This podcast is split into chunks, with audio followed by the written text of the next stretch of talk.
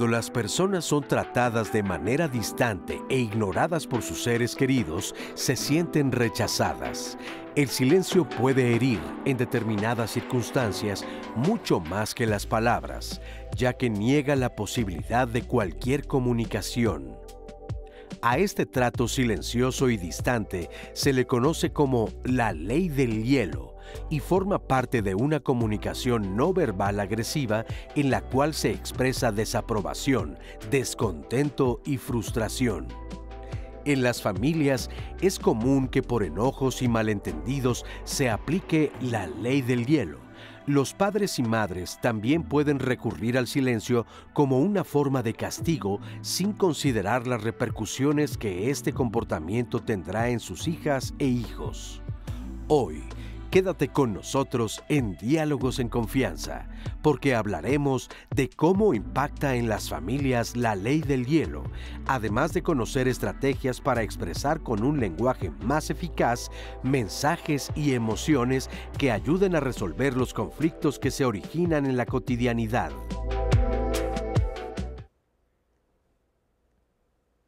¿Qué tal? ¿Cómo están? Muy buenos días. Muchísimas gracias por acompañarnos hoy martes de Diálogos en Confianza, martes de familia. Así que esperamos que se quede con nosotros con este tema. Me aplicaron la ley del hielo. Ojalá, ojalá se quede y nos cuente si usted bueno, pues se la han aplicado o usted es el que la aplica. Y bueno, vamos a hablar de las repercusiones, por supuesto, eh, de esta práctica que a veces es tan común entre las familias y que a veces también hasta se llega a normalizar. Pero qué tan sano es, bueno, pues lo vamos a estar hablando aquí en Diálogos en Confianza. Quiero saludar con muchísimo gusto a Magdalena Alejo, quien nos acompaña en la interpretación en lengua de señas mexicana y quien estará alternando junto con Lía Vadillo. Muchísimas gracias, gracias Magdalena. Y también quiero saludar con muchísimo gusto a Susana Celis que ya está leyendo todos los comentarios. ¿No es así, Azú? ¿Cómo estás? Muy buenos días. Hola Leti, así es, estamos aquí listos, listísimos ya con todos sus comentarios en las redes sociales. Recuerda que nos puede escribir completamente en vivo a través de YouTube Live o a través de Facebook Live.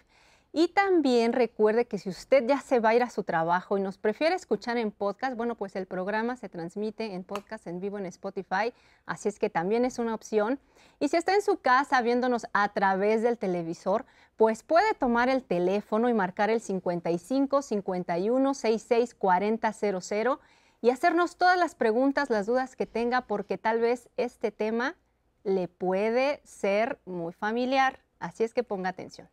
Así es, vamos a estar pendientes, por supuesto, de todos sus comentarios, de sus llamadas y por todas las redes sociales. Eh, quiero saludar y agradecerles a nuestras invitadas e invitado del día de hoy y quiero comenzar con Carla Marín. Ella es instructora en comunicación no violenta y crianza centrada en necesidades. Carla, ¿cómo estás? Muy bien, muchas gracias. Gracias por, por acompañarnos. También saludo con muchísimo gusto a Andrés Chimal López. Él es maestro en intervención psicológica y psicoterapeuta cognitivo conductual. Andrés, ¿cómo estás? Hola, buenos días, muy bien, muchas gracias por la invitación. Gracias a ti por acompañarnos. Y también le agradezco muchísimo que esté con nosotros a Vanessa Naul Serio.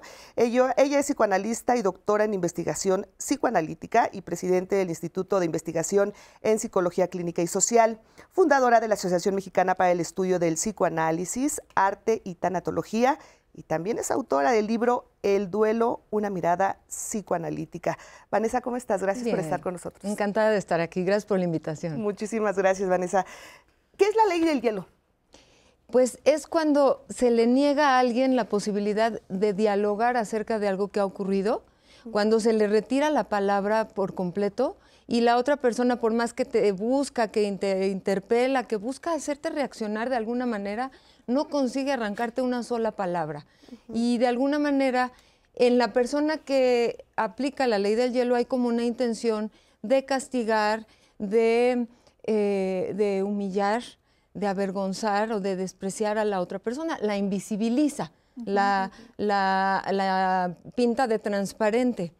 Hay un, hay un experimento, Leti, que se hizo en la Universidad de Boston. Edward Tronick es un investigador de desarrollo infantil, fue un investigador de desarrollo infantil norteamericano que trabajó en la Universidad de Harvard, en Boston, Massachusetts, y diseñó un experimento al que llamó experimento de la cara inexpresiva, en donde ponía a un, a un bebé de aproximadamente un año de edad, un infante aproximadamente un año de edad, interactuando con la mamá. Entonces hay una cámara grabando al bebé y una cámara grabando a la mamá. Y se ve que en un principio están platicando y están interactuando. Entonces el bebé le señala algo y la mamá voltea. El bebé le sonríe y la mamá le sonríe. Y, emite un sonido y la mamá le responde. Y así con onomatopeyas, ¿no? Con sonidos. La instrucción que le dan a la mamá es que cuando haya una señal, ella se va a voltear y va a volver a ver a su bebé y se va a quedar con el rostro totalmente inexpresivo. Entonces el bebé inmediatamente se da cuenta y empieza a hablarle otra vez a la mamá y no recibe respuesta. La mamá tiene totalmente la cara inexpresiva. Le señala como ya le había señalado y ella no voltea. Se le queda viendo inexpresiva.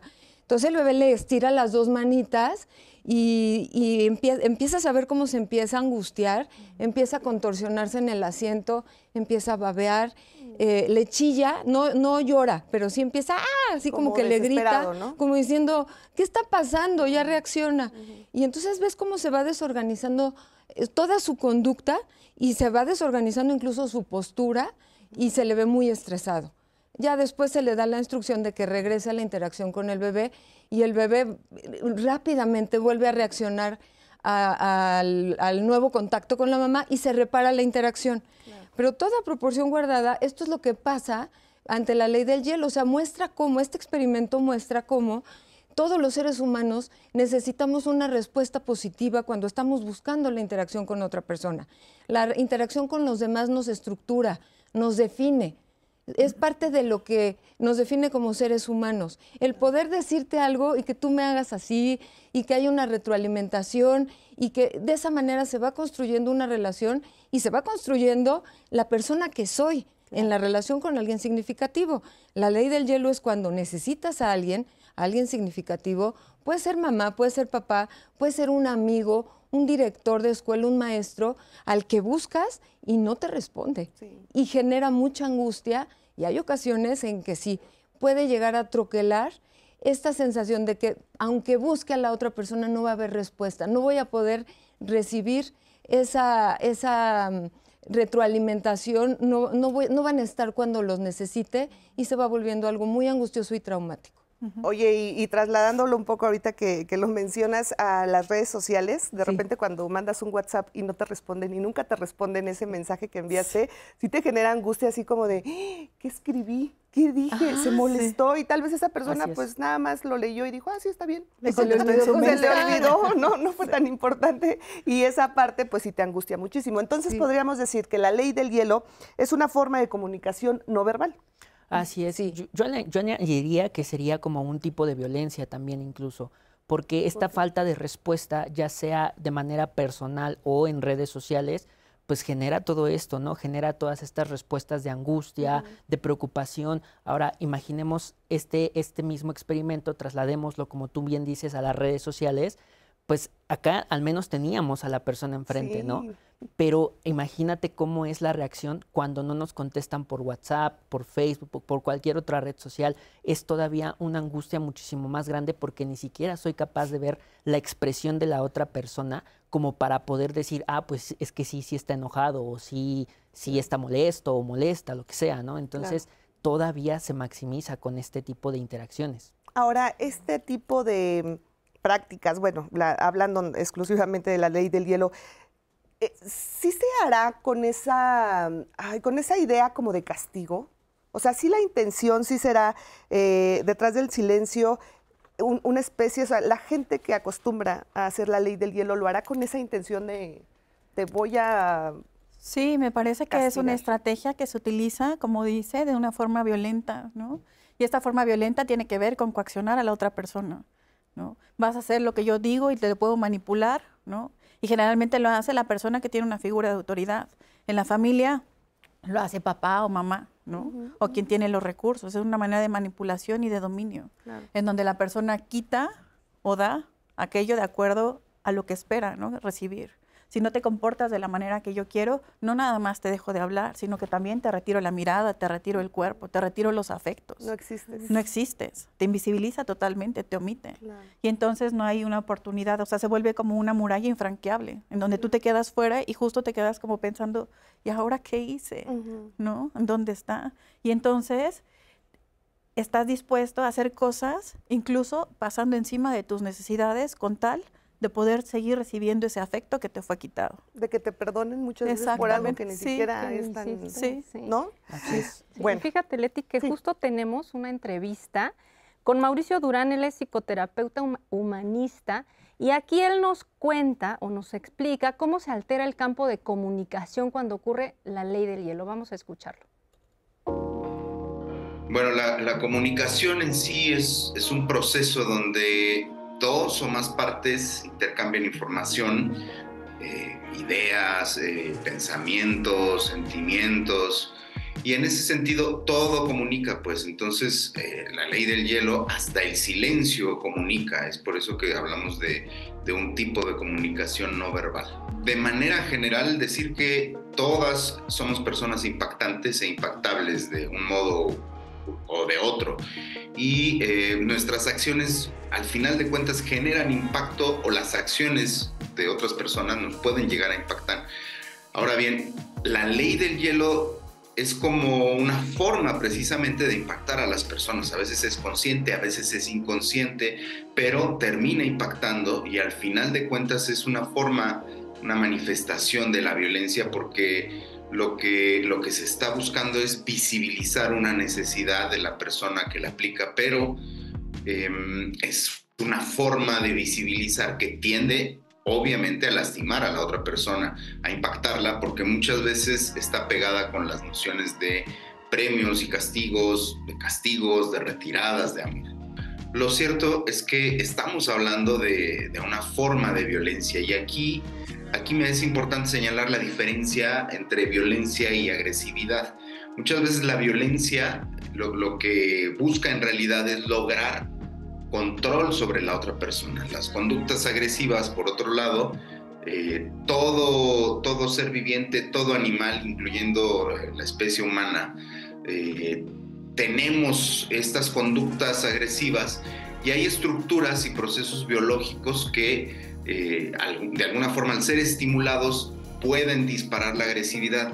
Ahora bien, la agresividad está vinculada con la defensa de la vida, la defensa ante ciertas amenazas, por ejemplo, están amenazando eh, mi lugar donde vivo, de territorio, mi fuente de alimentación.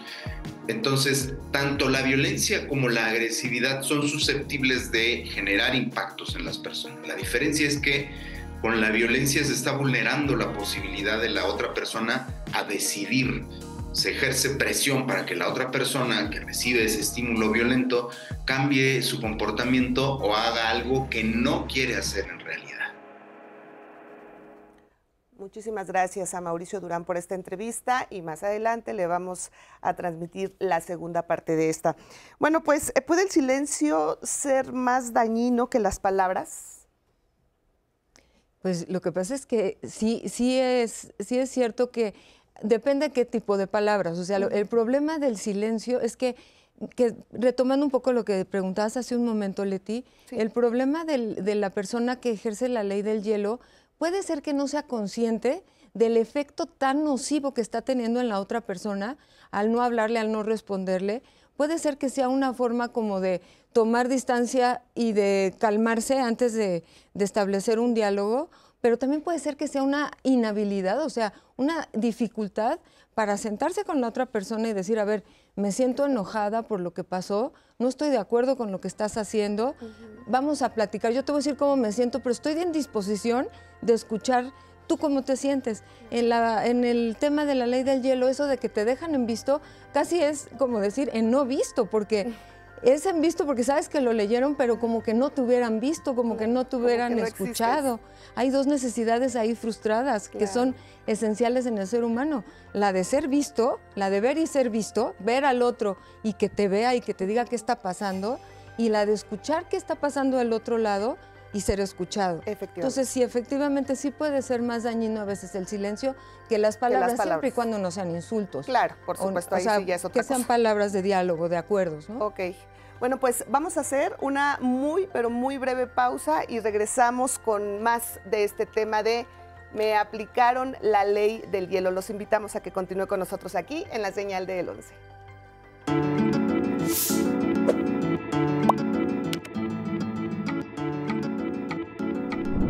A través de las palabras, manifestamos nuestro sentir sobre las personas y el mundo.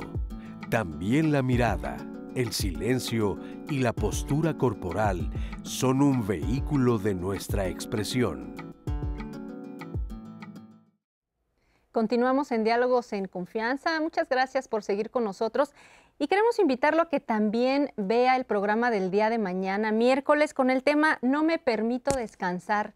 ¿Qué tan importante es tener estos tiempos de descanso después de periodos de estrés, ya sea en el trabajo, en la vida diaria con los hijos, en lo personal, en un proyecto? Bueno, pues así como los leones o las leonas cuando cazan y generan muchísima adrenalina, después tienen largos periodos de descanso bueno, mañana se les va a explicar por qué, así es que acompáñenos también el día de mañana.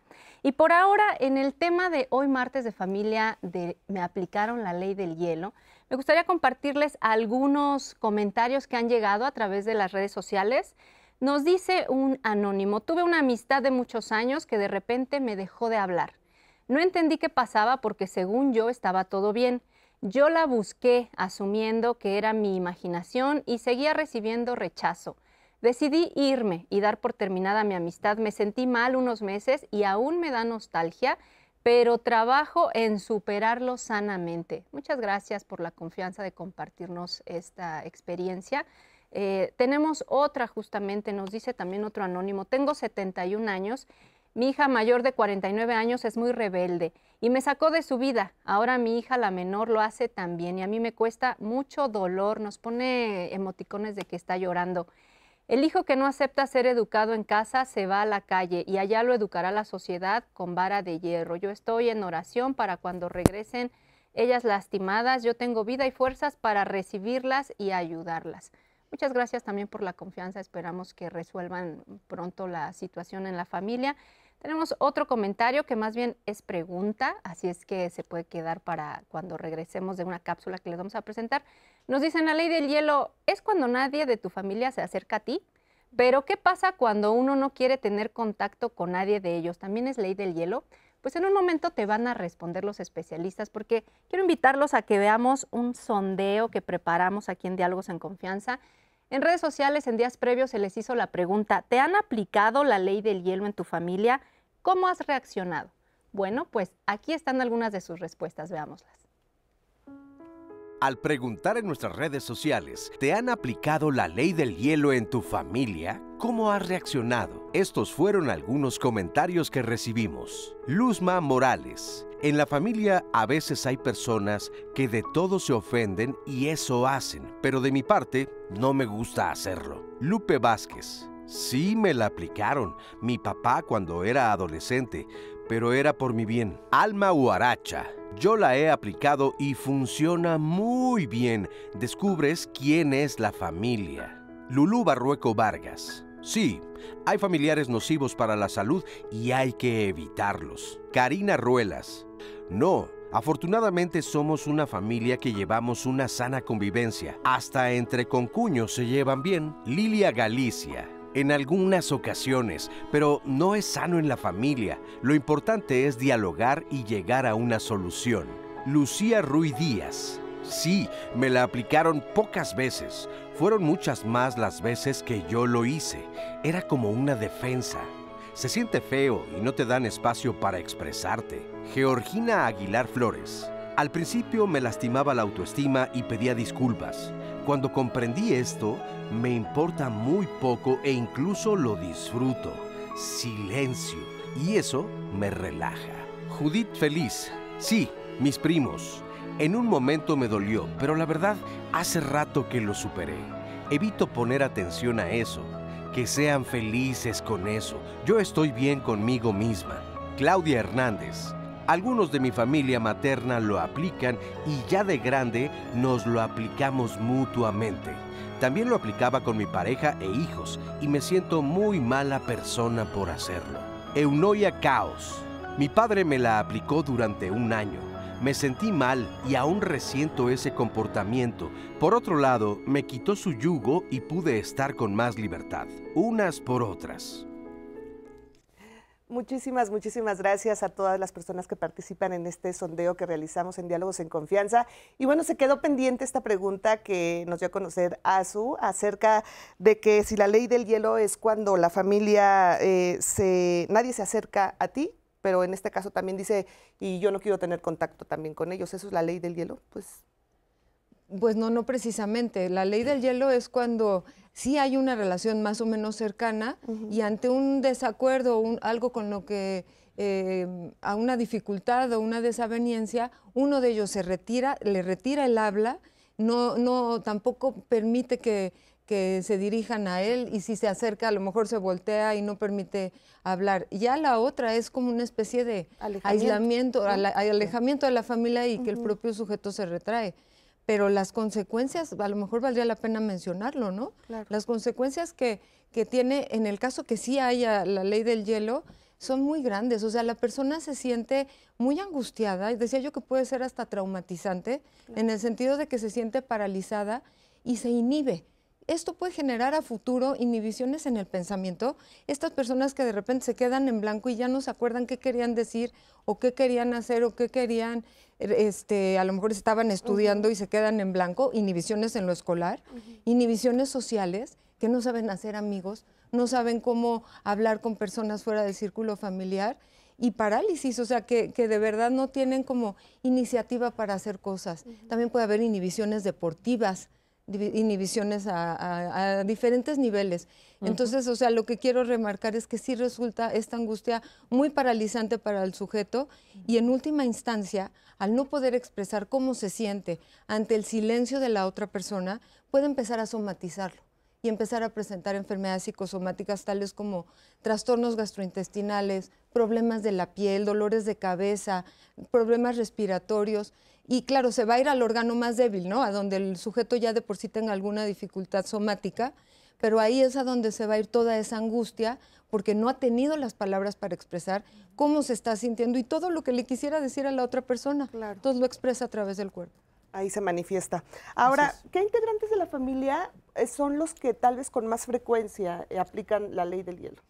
Pues podríamos encontrarlo principalmente entre la pareja, eh, mamá, papá, o a veces incluso de papá, mamá hacia el hijo o la hija, ¿no? Porque, como decíamos, puede ser esta ley de hielo tomada como un tipo de castigo. Y entonces, si lo vemos como un tipo de castigo por algo que tú hiciste, entonces te dejo de hablar, entonces viene del papá hacia el hijo, ¿no? O sea, te portaste mal, este, tuviste una mala calificación en la escuela, entonces te voy a dejar de hablar porque no hiciste esto, ¿no? Entonces, de ahí viene, ¿no? Y de ahí es los principales eh, vías de comunicación que podemos encontrar.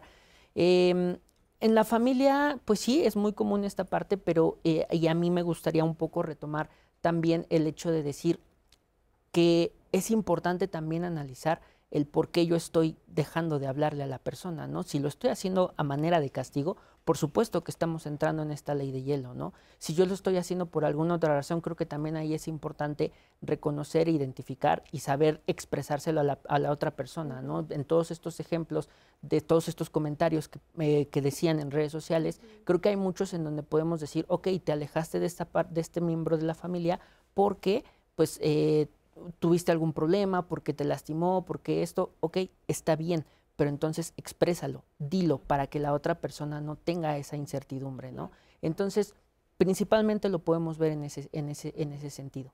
Sí, porque hablábamos hace un momento de que muchas veces eh, no lo haces o no, no, no, tienes esa conciencia cuando aplicas la ley del hielo del daño que le puedes causar a la persona, la angustia y bueno, todo lo que hemos estado hablando de las consecuencias que puedes tener pero muchas veces también eh, eh, lo hace sin pensarlo, pero es bueno hablarlo y decir, oye, a ver, eh, yo, yo la verdad es que aplico mucho eso cuando estoy enojada, sí soy de las que ahorita no me hables, estoy muy molesta y sé que si hablo contigo, pues vamos a seguir discutiendo ya. Pero eso no es ley del hielo, porque explica. Exacto, pues ya sea hermanos, pareja, lo que sea, o sea, es así de dame unos días o, y deja tranquilizarme para que entonces sí sea una plática sana. Sí, claro. sí, pero... sí soy de las que me alejo un tiempo en lo que se me pasa. Sí, bueno, pero ahí estás contribuyendo al diálogo y al no dejar a la otra persona, a mí me parece en un limbo emocional, en donde no sabe ni siquiera qué fue lo que hizo, qué fue lo que le pudo haber molestado a la otra persona. ¿no? no la dejas ahí sin, sin ser vista, ¿no? O sea, te estoy viendo, nada más que dame chance tantito, porque necesito aclarar cosas en mí para que podamos establecer un diálogo. Claro. Ahora, muchas veces puedes dar por hecho que la persona lo, lo sabe y entonces no, no, no, te tomas ese tiempo. Sabe que estoy enojada, o sea, es evidente, porque sabe lo que hizo y entonces que me dé un tiempo, pero la, la, la persona que, que, la deje, que le dejas de hablar, no, no siempre lo sabes. Mm. ¿no? Exacto. Entonces, por eso la importancia de hablarlo. Sí, y de, explicarle. Y de ser asertivo principalmente, ¿no? Esto que tú misma estás comentando de, a ver, estoy enojada, dame tiempo, nos vemos mañana, nos vemos en dos, tres días. Eso es comunicación asertiva, porque justamente tú estás diciendo, sé que si yo hablo contigo ahorita, va a haber todo un, todo, todo, todo un pleito, va a haber una consecuencia a lo mejor negativa. Te voy a decir cosas a lo mejor que yo no te quería decir en ese momento, pero las dije desde mi enojo, ¿no? Entonces yo soy capaz de poderte decir, a ver, vamos a calmarnos y cuando estemos más tranquilos después hablamos. Y esto es ser asertivo, ¿no? Y estás cuidando la relación, porque le estás explicando al otro, lo, hablamos después para que tengamos una buena relación. No te quiero lastimar, no te quiero, no quiero romper la relación, ¿no? Claro. Y, no quiero tomar una decisión que después, por mi enojo, después te arrepientas. Claro. Ahora, también eso es muy importante que la gente que, que, lo dice eh, se respete, ¿no? Porque muchas veces también está la otra parte de, no, lo tenemos que arreglar en este momento y yo no me voy sin antes hablarlo. Y ahí también creo como que tenemos que ser muy respetuosos en dar ese espacio a las personas que te lo piden. Sí, por supuesto. Sí, ¿no? Porque el conflicto se puede engrandecer, ¿no? Y entonces ya no va a haber manera. Pero sí me parece muy importante esto que dices, no dejar a la otra persona sin explicarle qué es lo que está sucediendo. Claro. ¿No? Porque si hacemos una ley del hielo, se convierte en una muralla infranqueable que no sabemos, nos quedamos afuera de esa muralla y estamos esperando a ver cuándo nos abren la puertita y nos pueden abrir la puertita en horas, en días o incluso meses. Y mientras uno de este lado se queda pensando y generando 50 mil ideas de qué es lo que pudo haber sido, ¿sí? Angustiado, frustrado, impotente, ¿no? Paralizado, decía. Sí, y hasta deprimido. y yo creo que hay que considerar que en algunas ocasiones en la persona a la que no se le habla, la que está sufriendo la ley del hielo, se puede deprimir y empezar a tener ideación suicida. O sea, hay un, hay un, caso que a lo mejor es lejano porque es el caso de, que en algunas biografías lo manejan, de Guillermo, el hijo de Lady Diana. Poco después de que murió su mamá, la, princesa de Inglaterra, él entró a la universidad y conoció a Kate Middleton, su, actual, esposa, Y se entiende que era la chica que le gustaba y empezó a cortejarla y empezaron a tener una relación. Hubo un malentendido y ella se retiró y le dejó de hablar. Y él estuvo buscándola, tratando de ver qué había pasado, y ella no le hablaba y no le hablaba, y empezó a hablar de dejar de estudiar. sus amigos estaban preocupados de que ya quería dejar la universidad, y empezó a pensar en que ya no quería vivir. Si ella no iba a estar en su vida, él ya no quería vivir. Claro, estaba deprimido previamente por, la muerte de su mamá, pero te habla del efecto tan nocivo que puede llegar a tener el que alguien que te importa, que te interesa, te deje de hablar. Y aquí entre paréntesis, Lady Diana se quejaba mucho de que Carlos, estando ya casados, cuando a él le molestaba algo de su comportamiento, él le dejaba de hablar y se le retiraba. Y ella entraba en estos episodios y ataques de comer y, bulimia. Ah, ok, ok.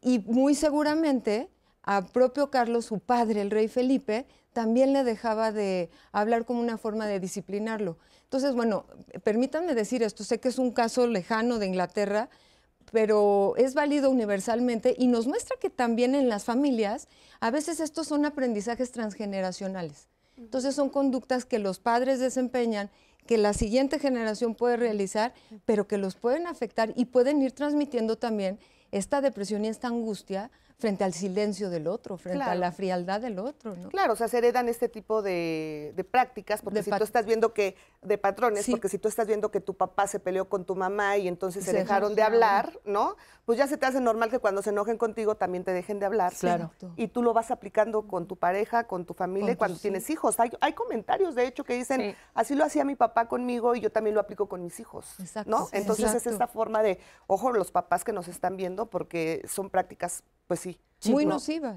Y a eso también habría que añadirle, por ejemplo, el crecer con inseguridad, el crecer con un bajo autoestima, porque evidentemente, como ya lo decíamos, esta parte de invisibilizar, de anular a la otra persona, a uno que le están aplicando la ley de hielo lo hace sentir como pues no valgo, no, no, este, no me están tomando en cuenta y entonces yo no tengo esa capacidad tampoco, o sea, sí aprendo que, que, que si me dejan de hablar está bien, pero también aprendo a que yo no soy capaz de expresarme y que yo no tengo por qué expresarme porque lo que yo pueda decir, lo que yo pueda sentir o pensar no es válido. Y no le importa entonces, a los demás. Exactamente, y entonces me empiezo a sentir inseguro para expresarme hacia las otras personas y eso afecta también mucho en mi autoestima. Claro, porque si estás pensando, eh, la persona a la que se le aplica la ley del hielo, estás pensando, ya se fastidió de mí, ya se cansó de mí, ya no me quiere, ya, Nunca me va a volver a ya- hablar. ya nunca me va a volver a hablar. y eso viene. obviamente genera muchísimo dolor y mucha angustia y mucha ansiedad,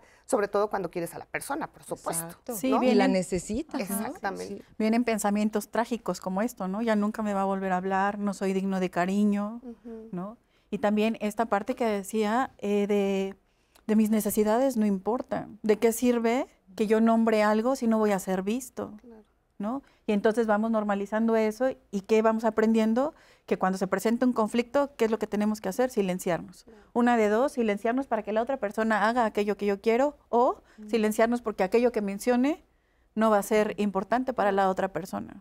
Y, y- y, bueno, yo no lo sé, pero eh, puede ser tanto el castigo que se aplica hacia la persona que te termina sometiendo también. Claro, y ¿no? pasas encima de tus necesidades. Sí. ¿Por qué? Porque no quieres que se te retire el cariño, no quieres que se, te retire, el- se te retire el habla. Y además, viniendo de papá y mamá, que era lo que comentaban, dices, ¿cómo mi mamá no me va a querer? No, pues entonces me voy a portar bien. Sí. Pero portarse bien, ¿qué significa? Portarse bien a los ojos de mi mamá, a lo que ella quiere que yo haga, a lo que yo quiera que se me me someta. Y entonces ahí tus necesidades no están siendo vistas. Es lo que mi mamá quiere que haga y en base a eso me tengo que comportar. Y así lo aprendemos. Y entonces vamos a trabajar y hago lo que mi jefe dice, ¿no? Sin importarme porque no quiero perder el empleo y entonces no hay posibilidad de un diálogo. Y entonces tengo una pareja y no quiero que me deje de querer y entonces hago lo que esa pareja me Y dice. te quedas callada. Y te quedas callada y sumisa, es- así es. Sí, y Sumisa de y hecho- abnegada, como Sí, dicen. claro, sí. Perdón, y de hecho esa es una de las posibilidades que podemos, de una de las eh, cosas que podemos identificar, con las que podemos identificar que nos están aplicando la ley de hielo. Claro. Sentirse sometido y sentir que estoy cediendo hacia la otra persona. Claro. y a cosas que pueden ser importantes para ti, ¿no? Porque a veces son cosas que de verdad, o sea, dependiendo de lo que esté en juego, hay cosas en las que puedes ceder y dices, ok, no hay tema. ¿no? Pero hay cosas que están, o sea, que son muy importantes para ti y que tienes que pasar encima de, te- de ellas y es como una señal de decir, oye, ¿qué está pasando? Esta manera de relacionarme no me gusta. Y se siente lo que decías de manera corporal. Hay algo en ti que, que no, te, deja, ¿no? Sí, que que te te sientes incómodo y dices, esto no está bien. Ujú, ujú. ¿Y cuántas veces hemos escuchado, ay, ya, con tal de no discutir o con tal de que no se enoje, ok, sí, le voy a decir que sí, que está bien. Cedes Y- por armonía. Exactamente. Y eso no es nada sano. No. Porque en algún momento va a reventar. Claro, Claro. claro. De cualquier forma va a reventar. Entonces, no hay como el diálogo, sin Sí. lugar a duda. Azu, ¿tenemos comentarios? Sí, justo aquí que la audiencia está muy pendiente, muchas gracias, nos dice Della en Facebook. Esta es una técnica muy empleada por las madres mexicanas. Estoy en contra de esta técnica porque causa más daño y conflicto, baja la autoestima de los hijos y emocionalmente el daño que les ocasiona es peor. Muchas gracias. Tenemos otro comentario aquí, nos dice un hombre, mi mamá lo hace con mi padre y con nosotros sus hijos. Lo aprendió de sus padres, mis abuelos, y ahora yo se lo hago a ella.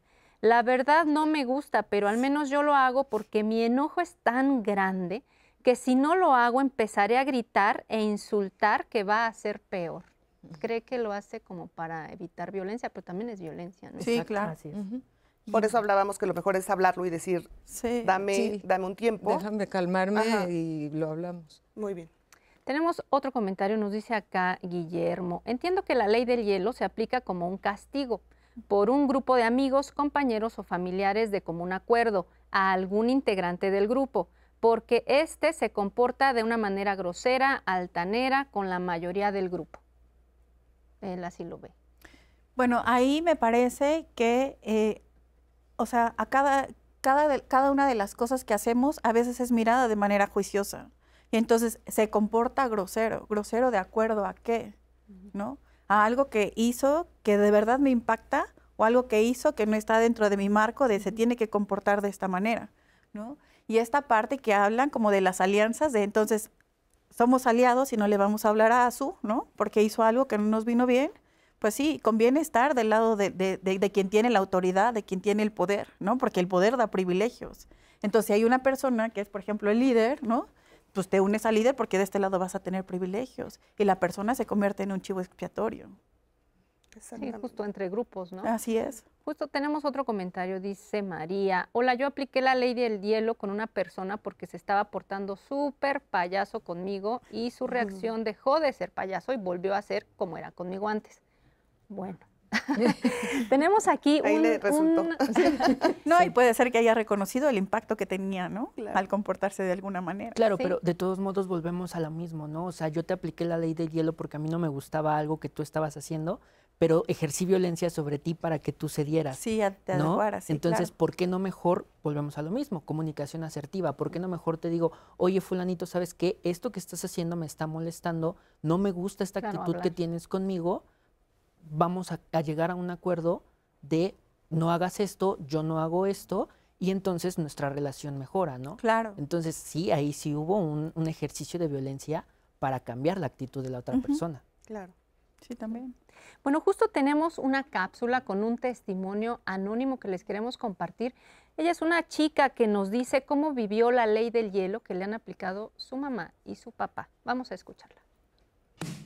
Actualmente tengo 29 años. Cuando yo tenía aproximadamente como 16, 17, 18 años, sentí que mi mamá me aplicaba la ley del hielo porque eh, yo iba a la prepa y normalmente pues tenía fiestas de manera continua, esto es cada viernes, y en aquel tiempo pues no, yo no contaba con quien alguien fuera por mí. Entonces yo hablaba con mi mamá para pedirle permiso, pero normalmente ella se negaba. Cuando yo le comunicaba a mi mamá que me iba a quedar, ahí me decía su frase continua era de tú haz lo que quieras, ¿no?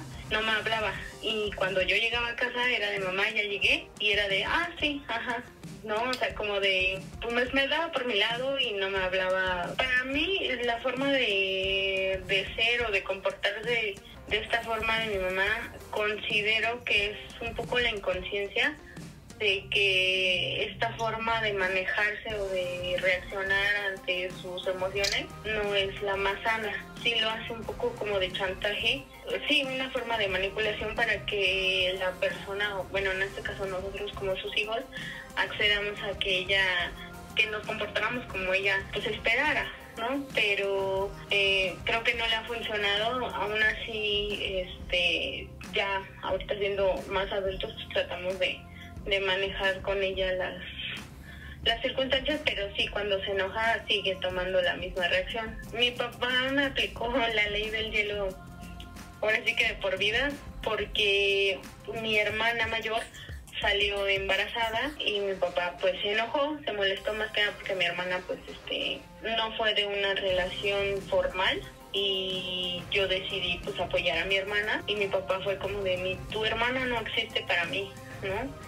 Y pues yo decidí apoyarla y mi papá fue como de, si tú la apoyas, igual tú dejas de existir para mí. Hoy la relación con mi mamá eh, siento que es un poco más sana, más que nada por la distancia que tengo con ella.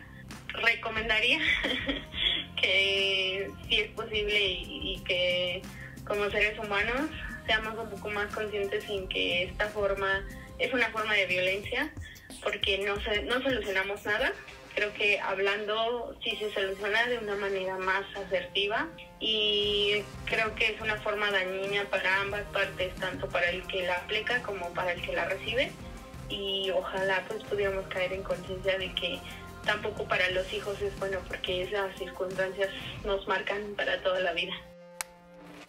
Muchísimas, muchísimas gracias por este eh, testimonio, que bueno, pues ahí está otro ejemplo de lo, de lo mucho que puede dañarle a los hijos el que los papás te apliquen la ley del hielo. Pero, ¿qué pasa, por ejemplo, cuando somos los hijos los que aplicamos la ley del hielo a los papás? ¿También eh, es una forma de, de defendernos igual o de castigar a nuestros padres? Y también yo pensaría que es una forma de venganza porque se entiende, por ejemplo, en el testimonio que leía su hace, hace un ratito, que la, la, persona que compartió que sus hijas le dejaron de hablar, lo vive con mucho dolor, como que lo hubieran, me sacaron de su vida. Entonces es como, como de, bueno, pues quién sabe qué, qué tantos agravios las hijas sienten que le están haciendo pagar a la mamá al, excluirla, al no hacerla partícipe de su vida, no sabemos si tienen hijos y entonces es una forma de, privarla de la posibilidad de ver a los nietos, ¿no? Por ejemplo, y de dejarla sola. Pero también todo esto habla de la gran dificultad que tenemos como seres humanos para hablar. O sea, la, creo que no se trata de decirles, es que tú me hiciste y por eso me enojé. No, mira, lo que pasa es que cuando tú me dices este tipo de cosas, o cuando tú sales este, a las fiestas en las noches, yo empiezo a pensar en una vez que yo salí de niña y me pasó esto y esto y esto, y me angustio mucho y me paralizo, y me da mucho miedo que te pase a ti. Y entonces yo comparta mi punto de vista y luego me calle y escuche mi hija qué está pensando. Es lo que se llama en la actualidad en la psicología relacional actual, en el psicoanálisis actual, diálogo reflexivo. No nada más es decir, es que tú me haces, sino yo lo vivo así, pero a ver, tú dime. Y no se trata de que ni tú me convenzas ni yo te convenza, sino de que conozcamos el punto de vista de cada uno y yo sepa qué pasa en tu mente y tú conozcas qué pasa en mi mente. Claro, porque de esa forma, pues va a haber comprensión y entonces vas a decir, ah, bueno, que ya sé que mi mamá eh, sufre cuando yo estoy haciendo esto, entonces voy a procurar eh, que sea lo menos posible, tal vez no dejándolo de hacer, pero teniendo una mejor comunicación con ella. Muy bien, pues vamos a hacer una muy breve pausa y regresamos con más de este tema. Me aplicaron la ley del hielo.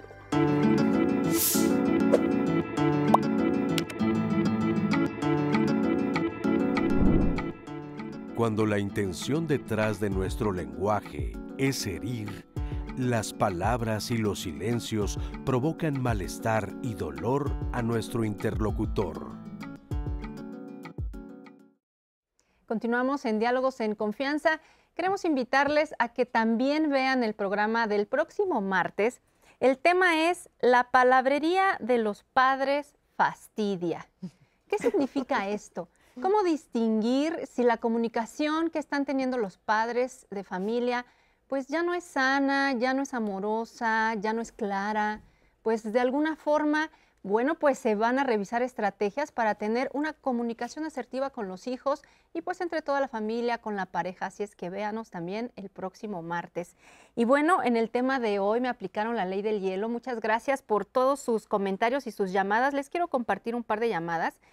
Unas muy bonitas, muchas gracias por la confianza. Nos dice Juan Francisco Meso.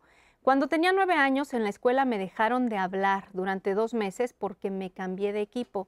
Sin embargo, no solo me la aplicaron, sino aparte de que no me hablaban, yo me sentía aislado física y emocionalmente. Sentía culpa, soledad, dolores de cabeza, ansiedad e insomnio. Generalmente la ley del hielo es una estrategia no saludable, ya que en lugar de resolver el conflicto, puede empeorarlo y genera resentimiento y desconfianza. Hoy practico la empatía, el diálogo abierto y el respeto, que son fundamentales para manejar los desacuerdos y las diferencias de manera constructiva y así fomentar relaciones más positivas y armoniosas con los demás. Muchas gracias por este comentario tan bonito. Tenemos un anónimo. Nos dicen, yo empleo la ley del hielo. Soy consciente de que este patrón de comunicación es muy violento y lastima a mi familia. Después que pasa mi enojo y frustración, me genera mucha culpa. ¿Qué puedo hacer para dejar de usar este abuso y comunicar lo que me conflictúa de manera sana? Ay, a mí me gustaría que respondiéramos esa pregunta, Azu, porque eh, era justo lo que hablábamos en el corte de que, ok, yo soy y reconozco que soy la persona que aplica la ley del hielo, pero me cuesta muchísimo trabajo tal vez eh, no hacerlo y no saben cómo. Entonces, ¿qué les dirían, por ejemplo, esta, esta, este mensaje que nos mandan? Eh, ¿Cómo empezar a tener esa comunicación con, la familia y dejar de lastimar? Bueno, yo voy a retomar lo que ya había mencionado acerca de la comunicación asertiva. Desde mi modelo terapéutico, el cognitivo-conductual, tenemos algo que se llama entrenamiento en comunicación asertiva. Yo lo trabajo con los pacientes en cuatro, en cuatro pasos o cuatro ingredientes, que es expresar cómo me siento, eh, mm, perdón, describir, primero describir la situación, después expresar cómo me siento, expresar qué me gustaría cambiar y cómo me haría sentir ese cambio. Esos son los cuatro ingredientes para elaborar un diálogo asertivo. ¿Qué es lo que yo hago? Lo que trabajo con ellos es ensáyalo. Antes de que vayas con tu mamá, con tu papá o con quien sea a decirle y expresarlo con estos cuatro ingredientes, escríbelo.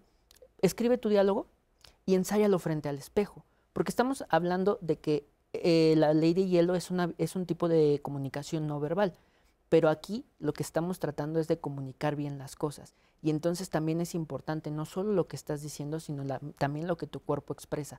Entonces, ensáyalo en, en, el espejo, ensaya tu diálogo y una vez que tú te sientas seguro o segura de que ese es el diálogo, que eso es lo que tú quieres expresar, ahora sí vas y haces eh, la expresión, la, el diálogo con mamá, con papá o con quien lo quieras hacer. ¿no? Creo que ese sería eh, lo que yo te podría aportar en ese sentido. ¿no? Muy bien.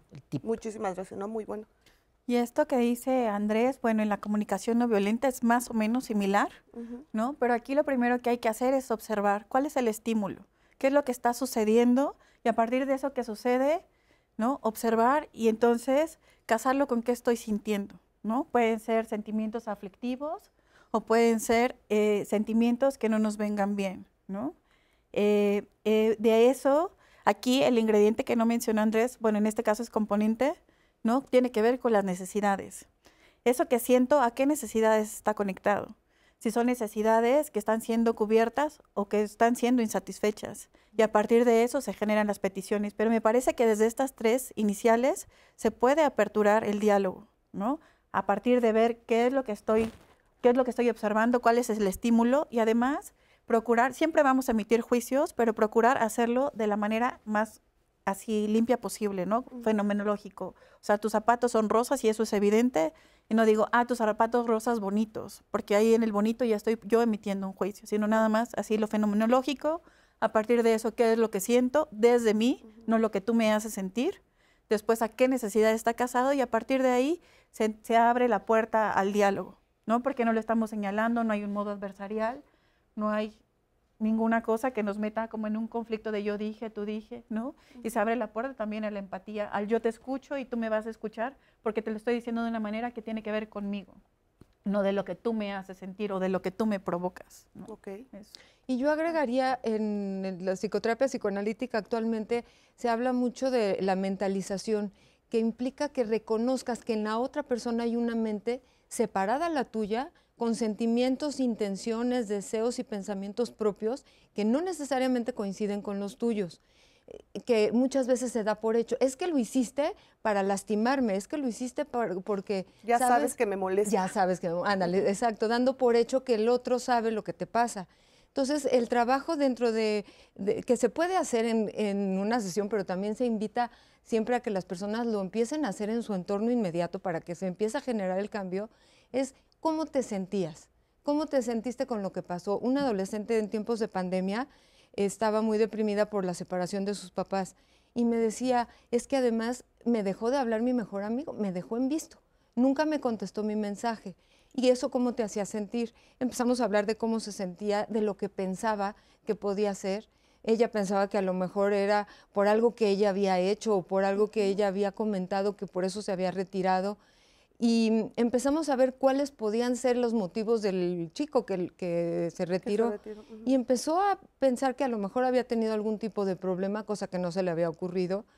Y lo importante era también pensar que cuando volvieran a hablar ella no se pusiera a lanzar una serie de acusaciones, reproches que luego la verdad es que somos muy buenos para eso. Es que tú me hiciste eso y a mí me hizo sentir muy mal o echarle la culpa al otro. Con el tiempo pudo volver a entrar en contacto con él y resulta que él también había habido un problema familiar y los papás se habían distanciado y él estaba también deprimido igual que ella. Entonces la posibilidad de hablar qué había pasado en cada uno lo sorprendió mucho a ella, lo sorprendió mucho saber que no era algo que ella hubiera hecho, que él se había retirado por un problema personal suyo y él le decía es que no tenía ganas de hablar con nadie, me sentía yo muy mal y eso les permitió restablecer la comunicación, pero cada quien hablando de lo que había pasado, de cómo se habían sentido. Entonces implica reconocer que el otro es un ser diferente y en la medida en que hablamos, nos vamos construyendo la historia de quién soy yo y quién eres tú. Y ese construir la historia es lo que nos da sentido y coherencia y nos da una identidad en el, en el, ahora sí que en el mar del tiempo, como dicen algunos filósofos. O sea, el, hablar con la otra persona, el escucharla, te permite construir la historia de quién eres y ayudarle al otro a construir su propia historia. Y eso le da sentido a la existencia humana. Sí, porque la identidad se, se, teje en colectivo. Claro, por supuesto. Fíjate que ahora que mencionas esto, a mí me pasó que cuando falleció mi mamá, igual como que me, me, exactamente, como que no quería salir con nadie, no quería estar, no quería salir con amigas, con amigos, y entonces tenía una muy buena amiga, bueno, yo todavía la considero una muy buena amiga, que se estaba separando en ese momento. Entonces de repente ella me contaba eh, sus problemas y yo así como que decía, no soy en este momento como que la mejor para consolarte o para darte algún tipo de consejo, porque yo me sentía súper deprimida por la muerte de mi mamá. Y entonces en algún momento ella me lo reprochó y me dijo, es que yo te buscaba, es que yo te, y tú no querías estar conmigo. Y le dije, oye, es que en ese momento yo no estaba lista para, para pues para escucharte, perdón, ¿no? Ajá. Y entonces sí es esa parte que tal vez fue mi error, no decirle en ese momento, sino que más bien como que le decía, ay, sí, luego, o, pero pues no la que quería hacer, sentir mal y al final pues tal vez sí cometí ese error de no ser tan que a veces no hay palabras. Cuando está uno tan triste o tan lastimado por una pérdida, se te van las palabras. Sí, se te van las palabras y se te va absolutamente todas las ganas, sí. ¿no? O sea, muchas veces no quieres saber de nadie. O sea, y esa es la parte que, bueno, pues también eh, estás puesta en algún duelo o en, alguna situación muy difícil, que ese ya es otro, es otro tema, pero vamos, está un poco relacionado con esa parte de que la otra persona se puede sentir muy mal por tu indiferencia. Ahora, no existe una comunicación perfecta, ni siquiera entre madre y bebé no hay mamá perfecta, que puede estar el 100% de las veces disponible, atenta, responsiva a las necesidades de su bebé. Lo importante es que esté la lo más que pueda y que cuando se dé cuenta que hay una ruptura en la comunicación, haga esfuerzos por reparar. Eso es lo que construye las relaciones. Que exista un espacio para reparar, te hice sentir mal, discúlpame. Yo estaba pasando por esto y las relaciones se reparan. Hay quienes ya no dan entrada a la reparación y no perdonan, pero pues eso empobrece mucho. O sea, la verdad es que tenemos que saber que los seres humanos tenemos que estar en esa disposición de reparar eh, los, los desavenencias, reparar los momentos en que no está uno para el otro como el otro lo necesita, los momentos de falta de empatía, pero se puede reparar y, se le puede dar continuidad a la relación. Claro. Porque si no pierdes relaciones valiosísimas, ¿no? Sí. Significativas. Ay, sí, amiga, llámame. Ah. bueno, ahora, ¿qué pasa cuando, eh, si, si, mi papá, mi mamá o algún familiar, mi pareja, eh, me aplica la ley del hielo y él no se está dando cuenta porque se, ya lo normaliza? ¿Cómo acercarme también yo a esa persona y decir, oye, reacciona, o sea, esto que estás haciendo eh, me está lastimando muchísimo, porque también eh, de repente es bueno también decir, oye, ¿en serio no te estás dando cuenta que esto que estás haciendo de retirarme la palabra me está doliendo demasiado? O sea, también hacerlos o, dar ese primer paso para que, para que el otro también entienda, porque muchas veces puede decir, ah, no, pues yo nada más me alejé y pues, me estoy tranquilizando, ¿no? ¿Cómo, podríamos acercarnos a esa persona que aplica la ley del Mientras te escucho, pienso que ya la tenemos tan normalizado que ni siquiera nos percatamos, ¿no? Y además, y sí me es importante que se note que es un tipo de violencia, como lo hemos estado nombrando, ¿no? Estamos acostumbrados a que la violencia es estruendosa, ¿no? A que se ve, que es visible, no, esta es una violencia sutil. ¿No? Y no nos percatamos de eso. A veces estamos inmiscuidas en el vínculo que ni nos damos cuenta y entonces pues ya se enojó, ya me dejó, ya me hablará, ¿no? Pero sí, también me parece que hay una cuestión que es situacional. Si, por ejemplo, yo acercarme a una persona que está bastante molesta, que me aplicó la ley del hielo y me pone en riesgo, entonces también me, me, retraigo un poco por autocuidado y espero, ¿no? Pero si esa persona encontramos una grieta, ¿no? En esa muralla que se, que se hace, en donde me pueda colar y decirle, oye, me está pasando esto a partir de lo que haces. Porque si vamos y señalamos, oye, ¿no te estás dando cuenta? Entonces, ¿qué va a hacer? ¿no? Un modo adversarial y entonces va a decir, van, a entrar en conflicto y se va a hacer mayor. En cambio, si le dices, ¿sabes qué? más. Exactamente, ¿no? En cambio, si dices, a partir de esto que estás haciendo, yo estoy sintiendo dolor porque me gustaría que entre nosotros hubiera una comunicación, ¿no? Que pudiéramos hablar de lo que nos está pasando. A mí me pasa esto, desde nosotros, ¿no? Porque si llegamos como en este modo de reclamo y así, se puede como magnificar. sí, no, sí, sí, porque muchas veces ya lo voy a hablar y me voy a acercar a esta persona, pero, tal vez la forma que lo haces tampoco es la correcta y terminas empeorando las cosas. Pero sí es importante esto de distinguir qué es situacional. Si, el acercarme me pone en riesgo, no me acerco. Muy bien. Y a lo mejor acercarte, decirle, me estoy sintiendo así frente a tu silencio, me angustio, eh, se me empiezan a remover a lo mejor vivencias de mi infancia que me hacían sentir muy mal, pero no esperar a que la persona reaccione de inmediato. O sea, porque también no podemos esperar que, ah, bueno, entonces vamos a platicar, ¿no? La otra persona también tiene que recuperarse. también esa defensa la utiliza por una inhabilidad para hablar las cosas, se está protegiendo también de no salir herido. Entonces, a lo mejor decirlo y decir, ni modo, me voy a tener que esperar. Yo ya dije cómo me siento, pero tengo que esperar a que pase y la persona se vuelva a acercar. Y creo que a lo mejor lo más indicado es esperar a que se le eh, a que deje de estar en ese estado de ley, en modo ley de hielo, ¿no? Y que ya cuando estén más tranquilos poder hablarlo. Mira, cuando tú haces eso y me dejas de hablar, yo lo vivo así y así. A veces quisiéramos poderle decir todo a la persona en el momento que lo sentimos y se nos olvida que las cosas tienen su tiempo y cosas dichas fuera de tiempo se pueden vivir agresivas o violentas o ser bruscas, ¿no? Claro. Entonces esperar al tiempo también del otro cuando se le pueda decir, cada vez que tú haces esto, yo lo vivo así. Y a lo mejor cuando esté en modo ley del hielo, decirle, ahorita me estoy sintiendo como te comenté. Ahorita es justo como me estoy sintiendo. así es. A mí me gustaría retomar comentarios que, que, ambas han dicho, porque por una parte creo que es importante analizar el contexto en el cual se da este, esta falta de comunicación o este corte de comunicación. Porque sí, ya lo decíamos, por una parte puede ser por un, un mecanismo de defensa, de decir, o una estrategia de afrontamiento, de decir, a ver, esto me toca temas personales de mi infancia, de mi adolescencia, y a lo mejor para mí es como, sí, quiero, quiero quitarlo y no, en este momento no, no quiero hablar porque me siento herido, me siento lastimado y es una forma de, de autocuidado. Pero también podría ser este, este modo de violencia que ya habíamos hablado. Entonces, es importante como personas aprender a identificar si es un modo de violencia o es un mecanismo de defensa, un estilo de afrontamiento que está utilizando la otra persona. Y entonces, si yo identifico cualquiera de las dos cosas que yo identifique, pues tengo que entonces aprender también a marcar límites, ¿no? Y a poder decirle a otra persona, como ustedes dicen, a ver, esto que tú estás diciendo no me, no, no me gusta, me, me lastima, me hiere, me hace sentir de este modo, vamos a intentar modificarlo, vamos a intentar cambiarlo. Respeto que tú te quieras alejar, que tú quieras mantener cierto silencio, pero vamos a buscar una forma diferente de afrontar nuestras situaciones, ¿no? Claro. Sí, porque también las personas se cansan, ¿no? O sea, ya cuando dices, oye, cada vez que se enoja es imposible hablar con él o con ella y entonces nada más se aleja, a mí me angustia muchísimo, me genera mucha ansiedad, estoy cansado, porque tampoco la gente tiene por qué aguantar este tipo de situaciones. Y entonces es cuando ya se puede perder realmente ese lazo familiar que puedes tener entre hermanos, entre padres, entre pareja, y ya es algo muy grave. No, nada, porque no nada más es el momento y ya todo regresa a la normalidad y aquí no pasó nada. O sea, siempre te dejas, dejas esa herida ahí, ¿no?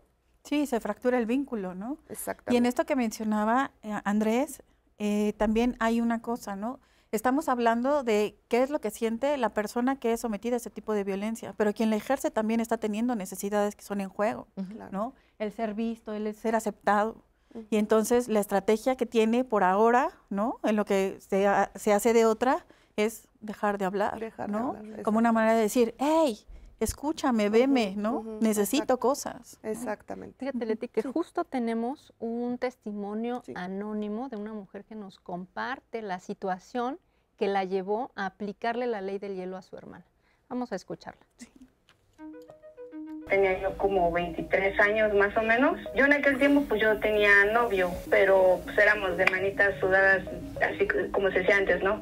Éramos de la misma edad, íbamos de diferente colegio, pero pues pasó que el muchacho pues quería algo más y yo dije pues que todavía no estaba preparada. Entonces, ¿por qué no una tarde-noche me encuentro con mi hermana ahí, pues dándose unos besos, ¿verdad? Ya éramos novios, andábamos novios de manitas sudadas y pues eso me, me, me destrozó porque al final de cuentas pues estábamos en una relación los dos, ¿no? A lo que él me dijo que pues que yo me estaba tardando mucho para decidir dar el otro paso. Entonces, eh, por eso él eh, pues se había metido con mi hermana. Entonces, eh, mi hermana igual para excusarse ella me dijo que yo me estaba haciendo la difícil con él y que pues que él quería también con ella y que pues se iba a dar ella una oportunidad con él. Entonces a mí se me molestó mucho porque pues siento a mi hermana, yo sí se lo dije, o sea, ¿cómo es posible que te hayas metido con él sabiendo que anda conmigo? Y pues ella me dijo, pues es que, ¿qué quieres que te diga? O sea, tú él quiere algo más, tú no quieres, es la difícil y pues sí me sentí mal, me dio coraje, perdí esa confianza en mi hermana, ya no nos llevamos bien. A partir de eso apliqué la ley de hielo a mi hermana porque me decepcionó como hermana. Se metió donde no, se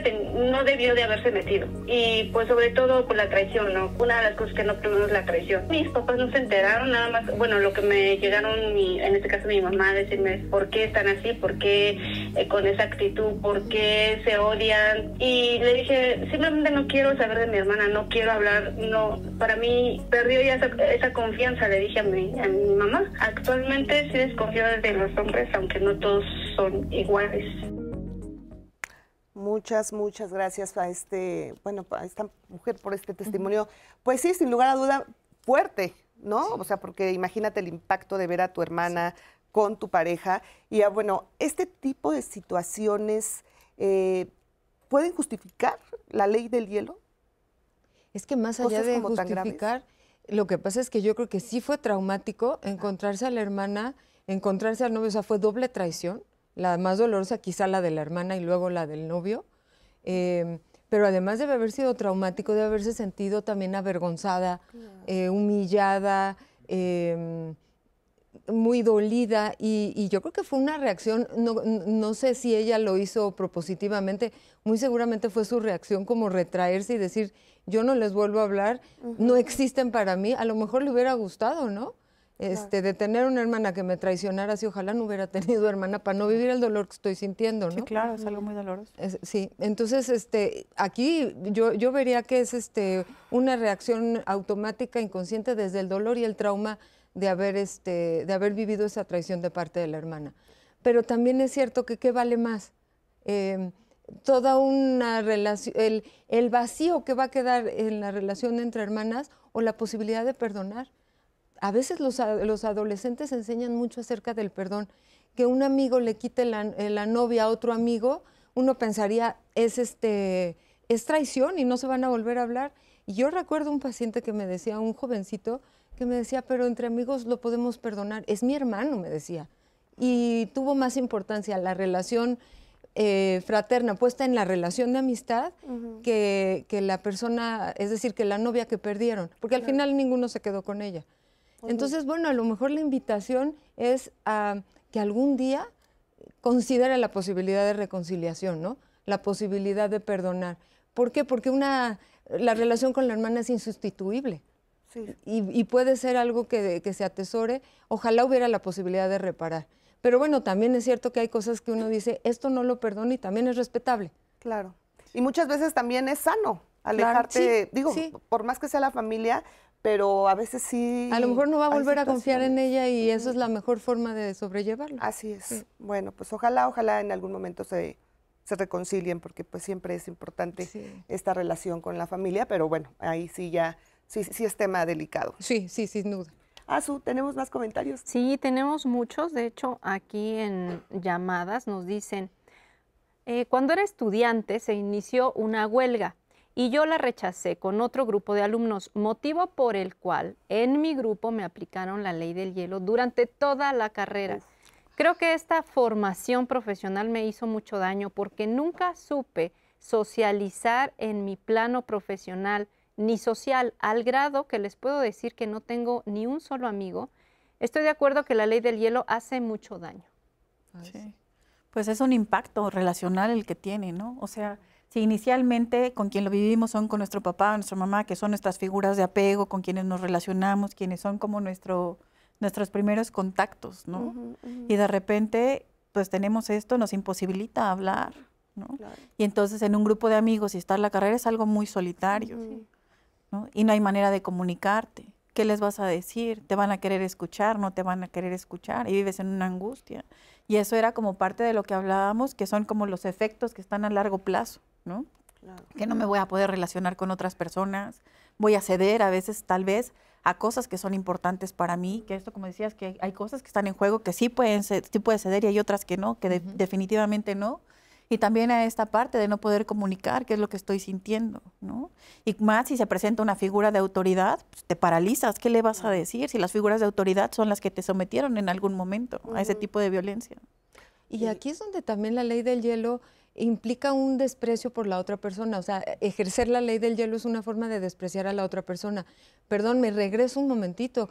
Si mi hermana no pudo pensar en mí a la hora de hacer eso y, pensar en el efecto que iba a tener en mí, yo no vuelvo a pensar en ella, ¿no? Claro. Y no vuelvo a hablar con ella. Efectivamente. Bueno, pues vamos a hacer una pausa y regresamos. Tenemos todavía muchos comentarios que se los vamos a compartir, por supuesto, y lo invitamos a que continúe con nosotros aquí con este tema de me aplicaron la ley del hielo en diálogos en confianza.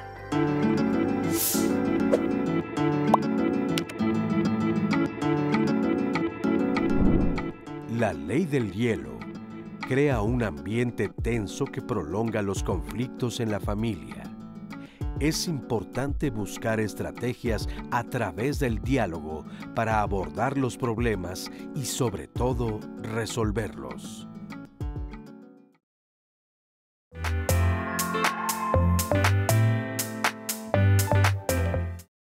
Ley del hielo? Pues es cuando se le niega a alguien la posibilidad de dialogar acerca de algo que ha ocurrido cuando se le retira la palabra por completo y la otra persona, por más que te busca, que te interpela, que busca hacerte reaccionar de alguna manera, no consigue arrancarte una sola palabra. Y de alguna manera, en la persona que aplica la ley del hielo hay como una intención de castigar, de, eh, de humillar, de avergonzar o de despreciar a la otra persona, la invisibiliza todos los seres humanos necesitamos una respuesta positiva cuando estamos buscando la interacción con otra persona. Sería como un tipo de violencia también incluso. Imagínate cómo es la reacción cuando no nos contestan por WhatsApp, por Facebook, por cualquier otra red social. Es todavía una angustia muchísimo más grande porque ni siquiera soy capaz de ver la expresión de la otra persona. Es una estrategia que se utiliza, como dice, de una forma violenta, ¿no? Y esta forma violenta tiene que ver con coaccionar a la otra persona. ¿no? Vas a hacer lo que yo digo y te puedo manipular, ¿no? Y generalmente lo hace la persona que tiene una figura de autoridad. Estás dispuesto a hacer cosas, incluso pasando encima de tus necesidades, con tal de poder seguir recibiendo ese afecto que te fue quitado. El problema de la persona que ejerce la ley del hielo puede ser que no sea consciente del efecto tan nocivo que está teniendo en la otra persona. Yo soy capaz de poderte decir, a ver, vamos a calmarnos, y cuando estemos más tranquilos después hablamos. Y esto es ser asertivo. Es no dejar a la otra persona sin explicarle qué es lo que está sucediendo. Porque si hacemos una ley del hielo, se convierte en una muralla infranqueable que no sabemos, nos quedamos afuera de esa muralla y estamos esperando a ver cuándo nos abren la puertita y nos pueden abrir la puertita en horas, en días o incluso meses. Y mientras uno de este lado se queda pensando y generando 50 mil ideas de qué es lo que pudo haber sido, ¿sí? Angustiado, frustrado, impotente. A veces estos son aprendizajes transgeneracionales. Entonces son conductas que los padres desempeñan, que la siguiente generación puede realizar, pero que los pueden afectar y pueden ir transmitiendo también esta depresión y esta angustia frente al silencio del otro. En algunas ocasiones, en la persona a la que no se le habla, la que está sufriendo la ley del hielo, se puede deprimir y empezar a tener ideación suicida.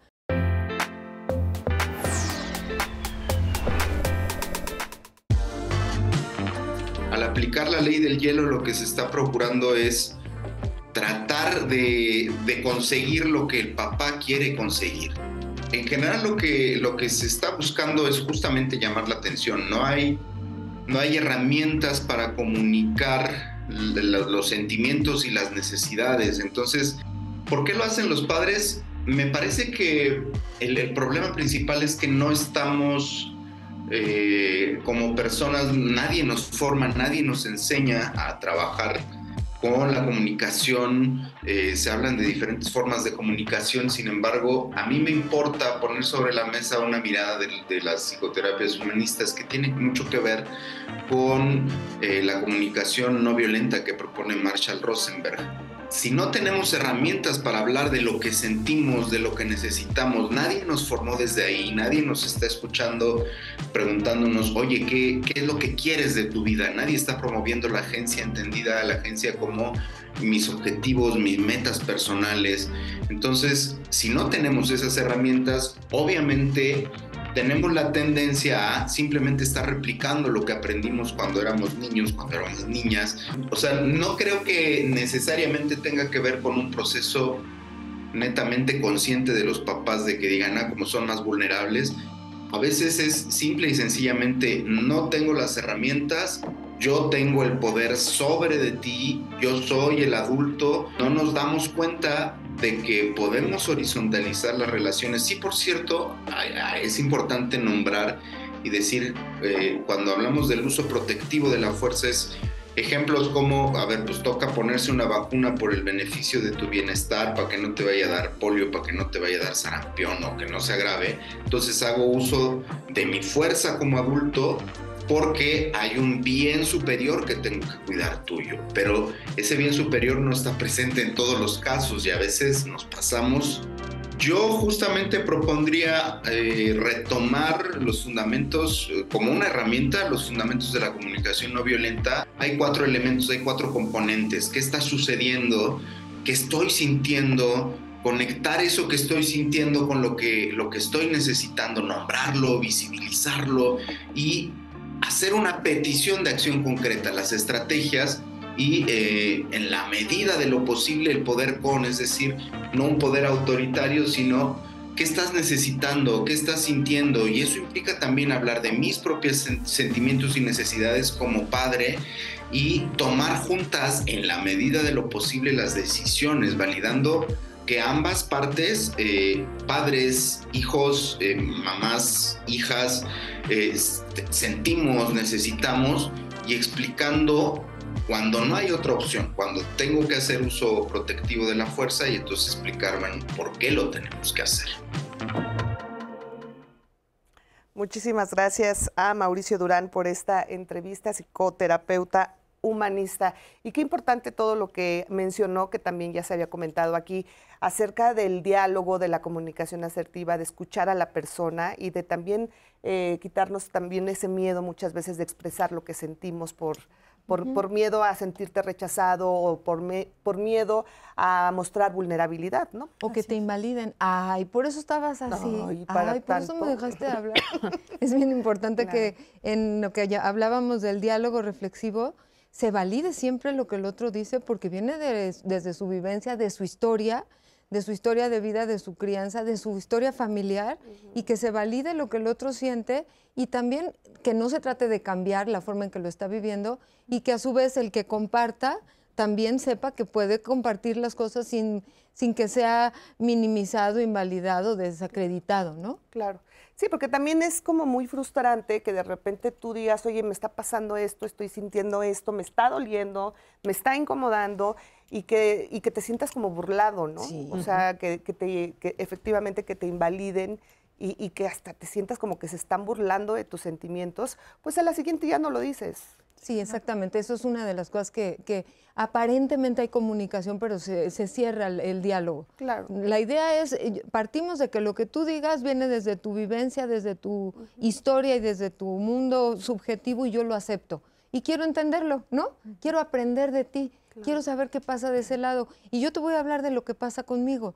Y juntos establezcamos esa posibilidad de conocernos, ni siquiera de cambiarnos uno al otro. Y eso es lo que realmente nos enriquece como seres humanos, ¿no? Así es. Yo lo pensaba en el ámbito familiar. Nosotros como mamá o papá, ¿no? Creemos que sabemos qué es lo que le hace bien a nuestros hijos. Y entonces desde acá, desde la autoridad, dictaminamos qué es lo que tienen que hacer. Y no nos detenemos a escucharles, ¿no? Porque ellos qué van a saber. Tiene cinco años, ¿no? Y a veces ellos saben más qué es lo que sienten, qué es lo que necesitan, están en más conexión que nosotras, porque hemos como desaprendido eso, ¿no? Y también hay otra parte que comúnmente sucede con mamá y papá, nos cuesta muchísimo trabajo vulnerarnos. Y entonces decir, ¿sabes? Lo que estoy sintiendo es enojo, porque sucedió esto, ¿sabes? Lo que estoy sintiendo es tristeza. ¿Cuántas mamás, cuántos papás no lloramos frente a nuestros hijos o hijas, ¿no? ¿Por qué? Porque ¿cómo me va a ver llorar? Y entonces, ¿cómo le vamos a modelar que hay cosas que estamos sintiendo, que hay cosas que estamos necesitando y abrir el diálogo, ¿no? Entonces, como, como ir desbancando las ideas que tenemos para generar nuevas maneras de comunicarnos, de abrir el diálogo y de entablar una relación distinta entre familia, pero para eso tiene que ver como ir quitando esas ideas preconcebidas que tenemos. El mandato de la figura de autoridad es quien decide qué es lo que van a hacer los hijos, ¿no?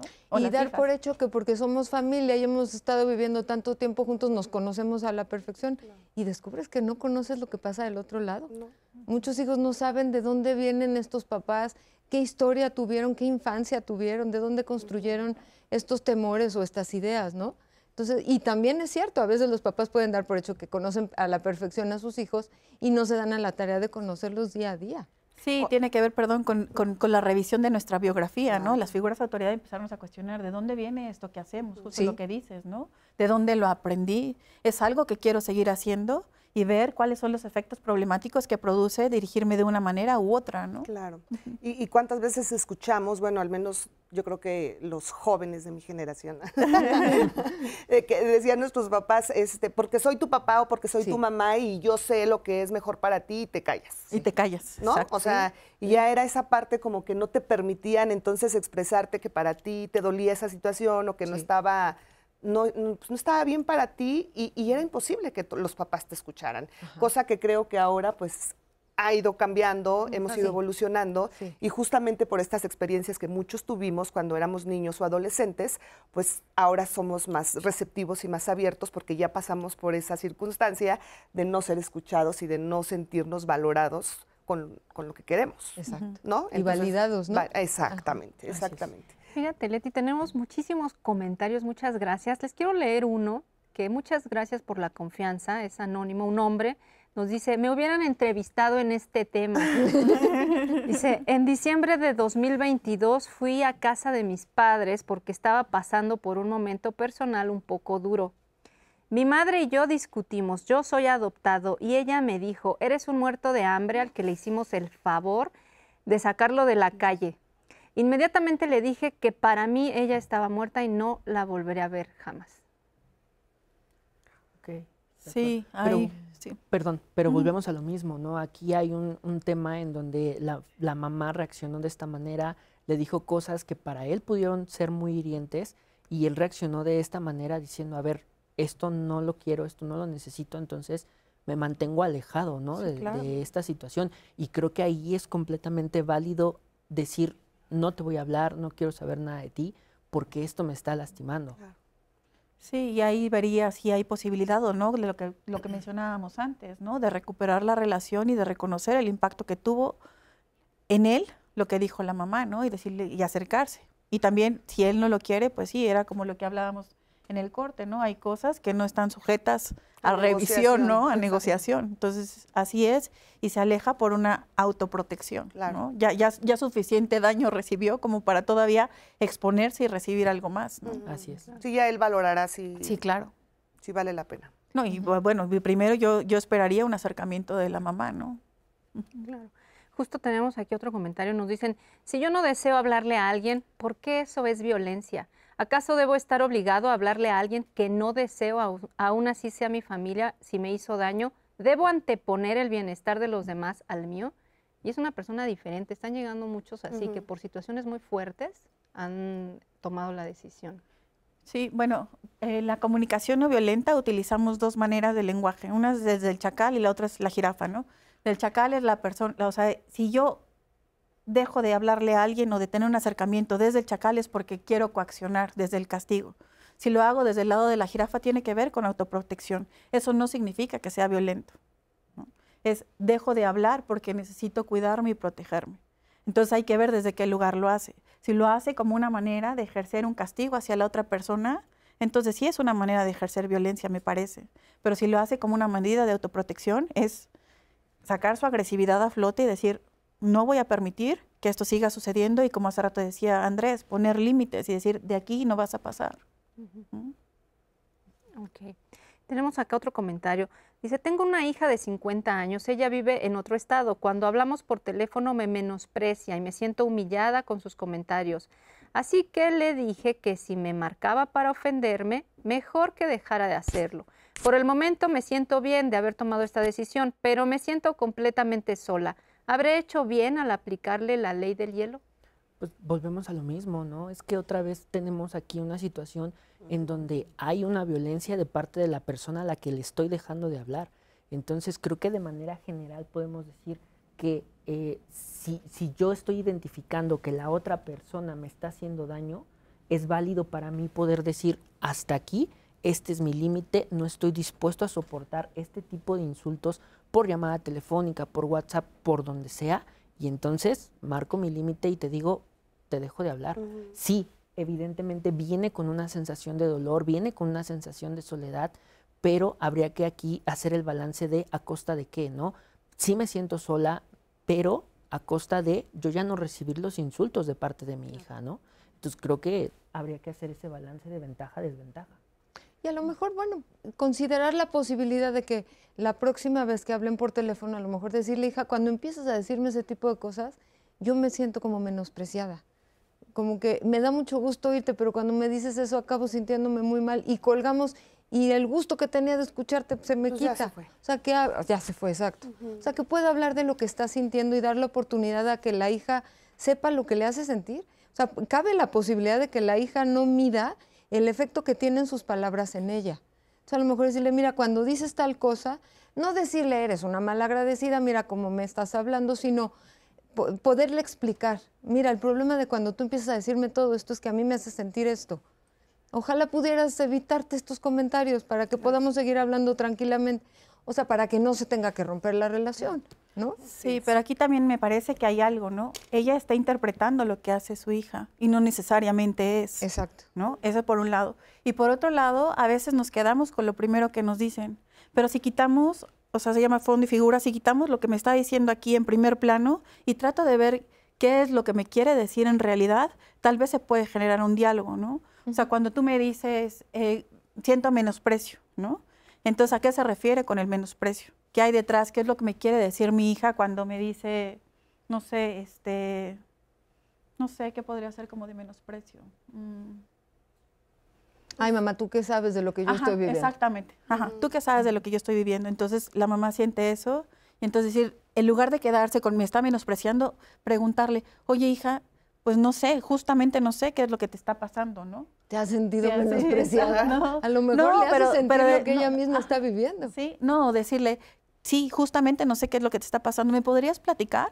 ¿No? Para que yo pueda tener un contexto de qué es lo que te pasa y poder entender. ¿no? Explícamelo. ¿no? Exacto. Claro.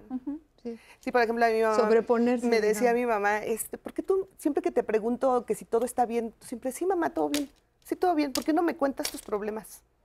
Y, y tal vez yo la hacía sentir mal, pero yo decía, ¿para qué le cuento? Y no la, la- no la quiero preocupar, ¿no? Digo, tampoco era algo tan grave, pero como ese tipo de detalles que muchas veces los hijos podemos tener con los papás, Impactan. impactan, ¿no? Y se pueden sentir menospreciados o excluida y ese tipo de situaciones que si no las platicas y hasta que no me lo dijo mi mamá y dije, ah, claro, o sea, sí la estoy haciendo sentir mal, pero no, es, no era la intención. Al Entonces, contrario. el diálogo, por favor, el diálogo es súper importante. Vamos con Marisa Escribano y regresamos.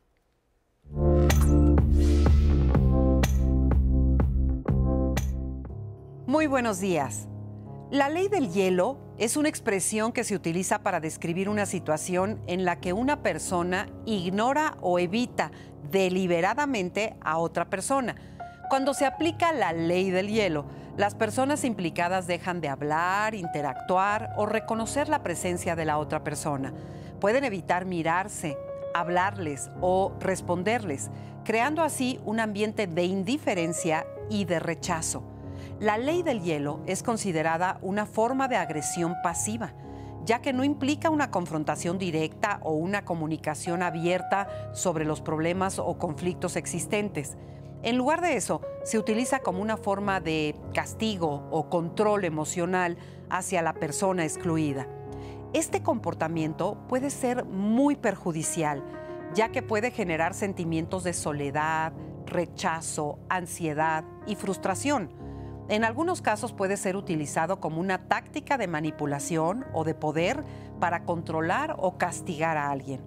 Es importante saber que la ley del hielo no es una estrategia saludable o efectiva para resolver conflictos o problemas interpersonales.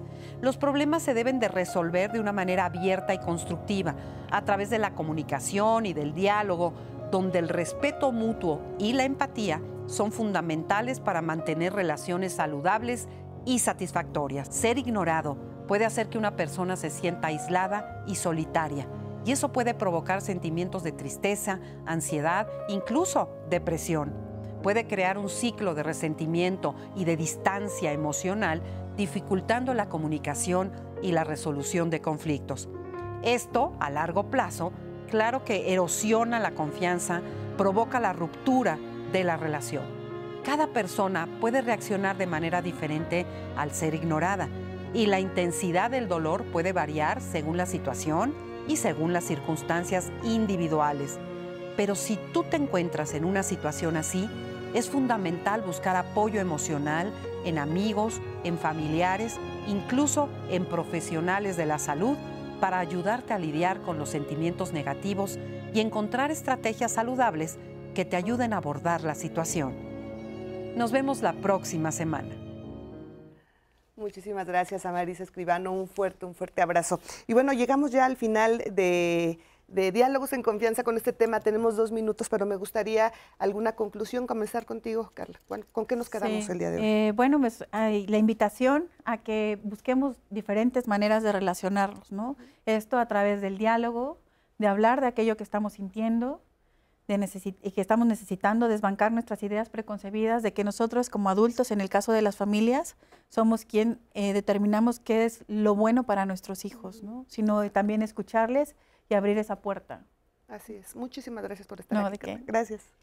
Pues a mí me gustaría resaltar la importancia de la comunicación asertiva, aprender a comunicar lo que siento y lo que pienso de manera adecuada sin lastimar a la otra persona. Creo que eso es muy importante para establecer una buena relación con cualquier miembro de la familia.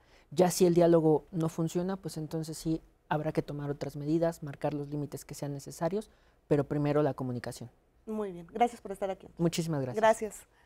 Bueno, pues yo creo que es muy importante retomar la importancia de los espacios terapéuticos eh, para poder hablar y expresar lo que se siente frente, para quien es víctima de la ley del hielo. Tenemos una clínica de atención terapéutica bajo costo en Asociación Mexicana para el Estudio del Psicoanálisis, Arte y Tanatología.